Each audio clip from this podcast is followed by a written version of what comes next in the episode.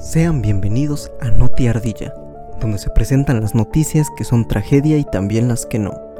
Les habla Eric, y el día de hoy hablaremos acerca de la lucha que ha tenido la CNDH ante el narcotráfico. Comenzamos.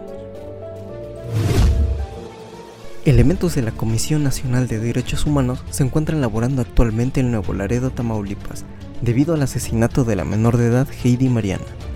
La Fiscalía del Estado hizo parte de la carpeta de investigación, mostrando junto a la Coordinación Regional de Servicios Periciales, declararon que los disparos fueron realizados desde una patrulla de la Secretaría de la Defensa Nacional.